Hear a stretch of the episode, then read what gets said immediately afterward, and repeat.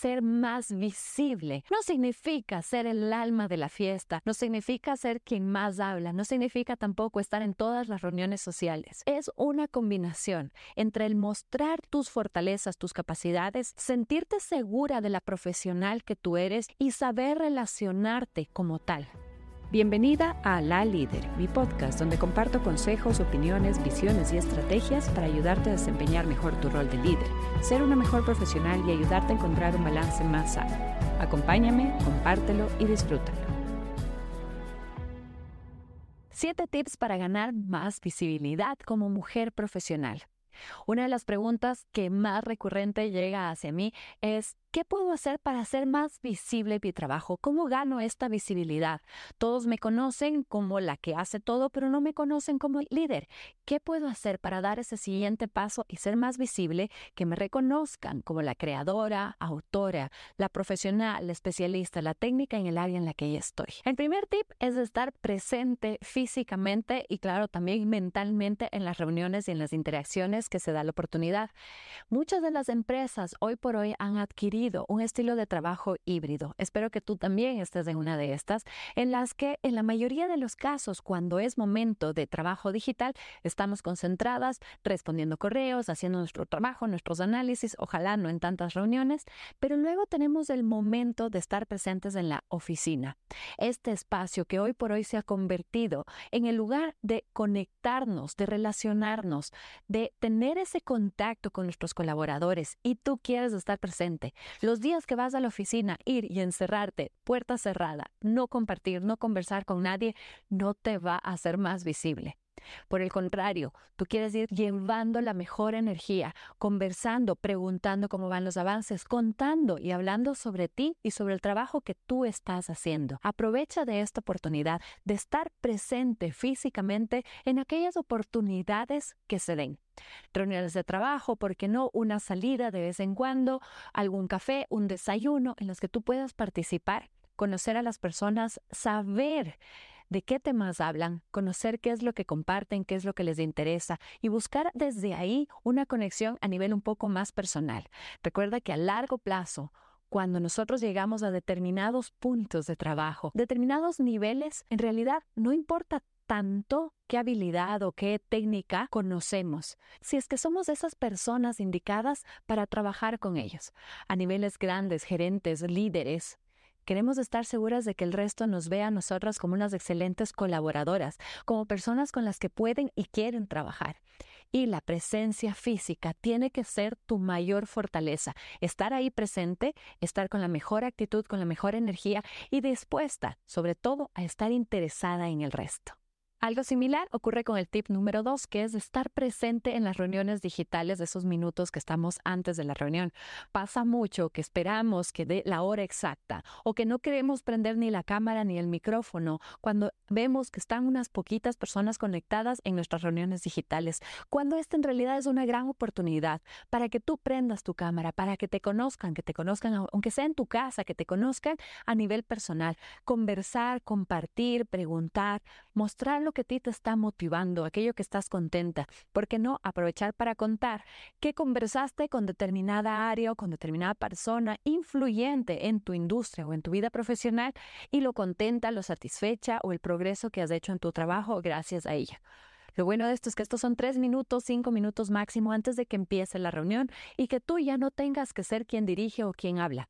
Esos momentos sociales a nivel digital también son muy poderosos porque lo que quieres es que el resto de personas considere y tenga tu nombre en sus mentes, no solo para pedir ayuda, para que sepan qué trabajo haces, sino también para que se sientan cómodos contigo alrededor de ellos. Esa es la profesional que sabe relacionarse a largo plazo. El tercer tip es dar retroalimentación positiva y específica. Lo veo muchísimo, sobre todo en los talleres tanto de liderazgo como de comunicación que dicto para diversa cantidad de mujeres de diferentes países. Y es el tema de la retroalimentación específica. Cuéntame algo, si has tenido un día con muchísimo trabajo, al final del día yo como tu jefa te digo, Buen trabajo.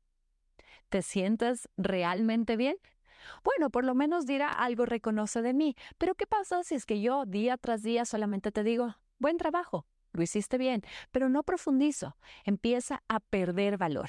Empiezas a sentir una cierta desconexión. Pero ¿qué te parece si yo siendo tu jefa me acuerdo de aquella característica específica, esa fortaleza que es tuya, que es tan única, que te hace especial, ya sea una fortaleza de tu personalidad o una herramienta, una habilidad técnica que tú manejes muy bien? Y al final del día, te doy una retroalimentación específica positiva, resaltando aquella cualidad única que a ti te hace diferente y en ella enfatizo el gran aporte que eso entrega a todo el equipo de trabajo pues muy posiblemente te vas a sentir mucho más a gusto. Incluso si es que lo hago por escrito, vas a reenviar ese correo electrónico a tu pareja, a tus padres, a tus amigas, porque te sientes orgullosa de eso. Eso es lo que tú quieres causar. Y esta es una maravillosa forma de ser visible. Nos concentramos a veces en que los jefes nos vean, en que otras personas nos vean, pero tu equipo es quien habla de ti al momento de hacer la evaluación de desempeño. Entonces son ellos los que tienen que mostrarte a ti como la mejor jefa, como esa persona que es capaz de dar ese siguiente paso en su retroalimentación y apoyarlos a su crecimiento personal y profesional. Y claro, como la retroalimentación específica a tus colaboradores, también viene esa comunicación directa con los jefes. Y por qué no, los jefes de tus jefes, los jefes regionales, los jefes diagonales. Contarles constantemente qué es lo que tú estás haciendo, cómo tu equipo ha crecido, lo contenta que estás con determinada herramienta, persona o proyecto.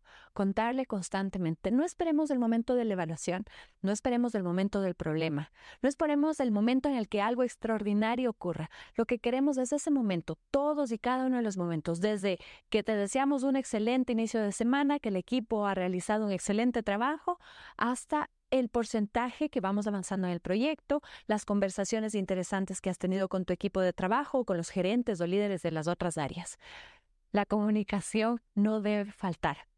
No importa si es que no te responden el primer correo, si es que no atienden tu llamada. No dejes de hacerlo. Mientras más lo hagas, más presente va a estar tu nombre en sus mentes. Y ese es nuestro objetivo, nuestro único objetivo. Que todos conozcan a la persona, a este ser con el que me siento bien, que me da buenas energías, además me da resultados, además parece que se relaciona con todos, que conoce el trabajo, que sabe lo que está haciendo. Esa es la profesional que eres tú. Y por qué no aprovechar de las juntas o reuniones para resaltar las fortalezas del resto de colaboradores. Eso sí, en comentarios que sean bastante inteligentes. No hace falta que en una junta digamos a otra persona una vez más el buen trabajo, sino que en efecto se resalte el conocimiento de estas personas.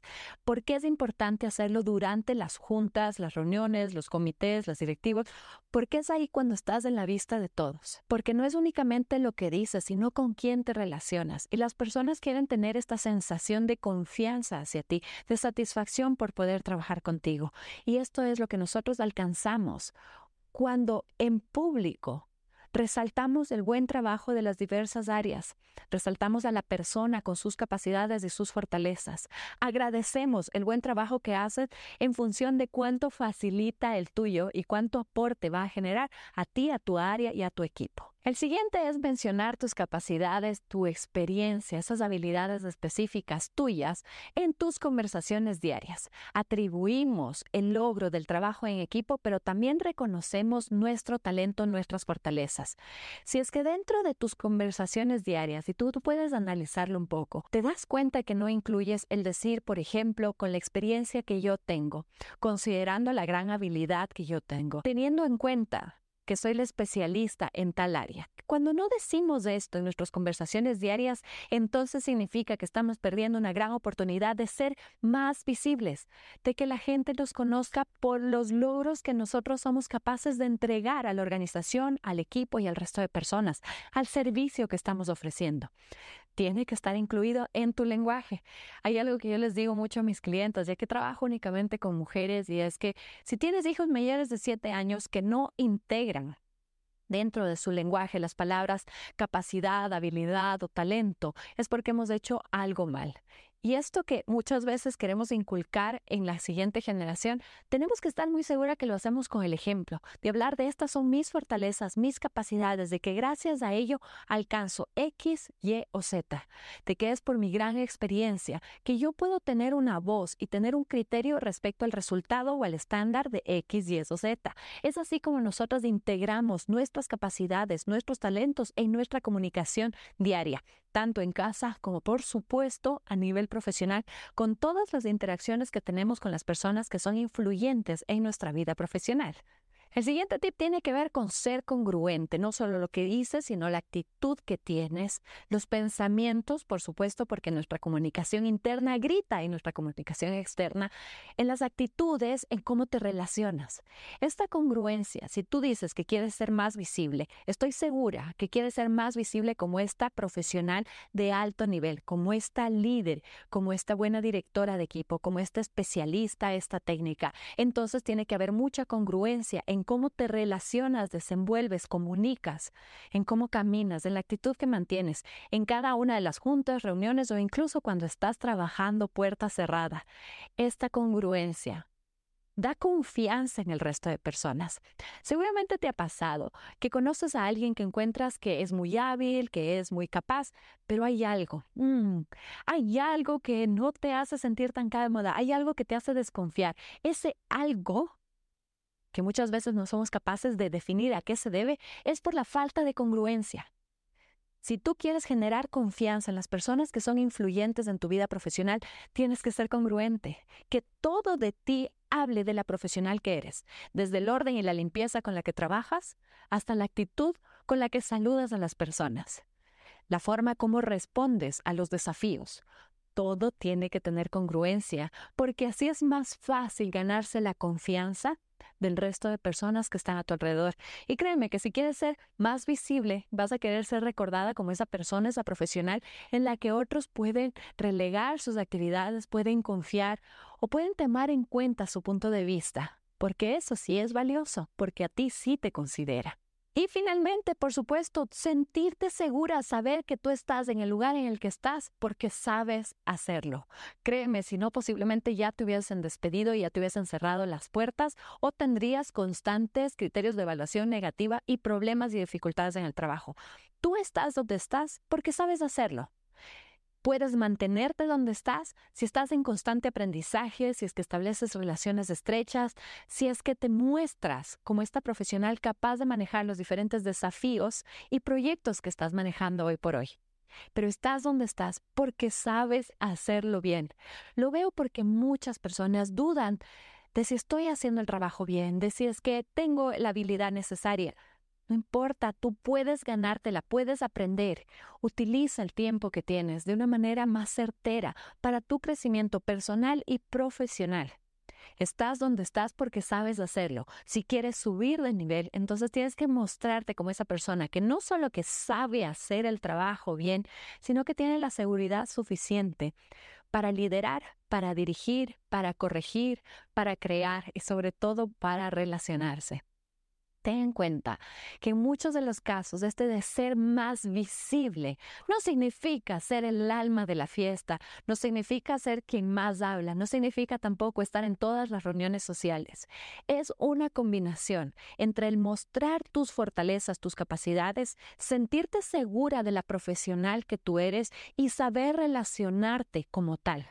La combinación perfecta de estas tres es la que te hace ser más visible y para eso quieres aprovechar de las oportunidades. Encuentros físicos, reuniones digitales, comités, correos electrónicos, mensajes, desayunos, encuentros en los que tú puedas participar con congruencia para mostrarte como esta profesional que quieres ser. Y ojo, porque si es que quieres un siguiente nivel, tienes que hablarlo.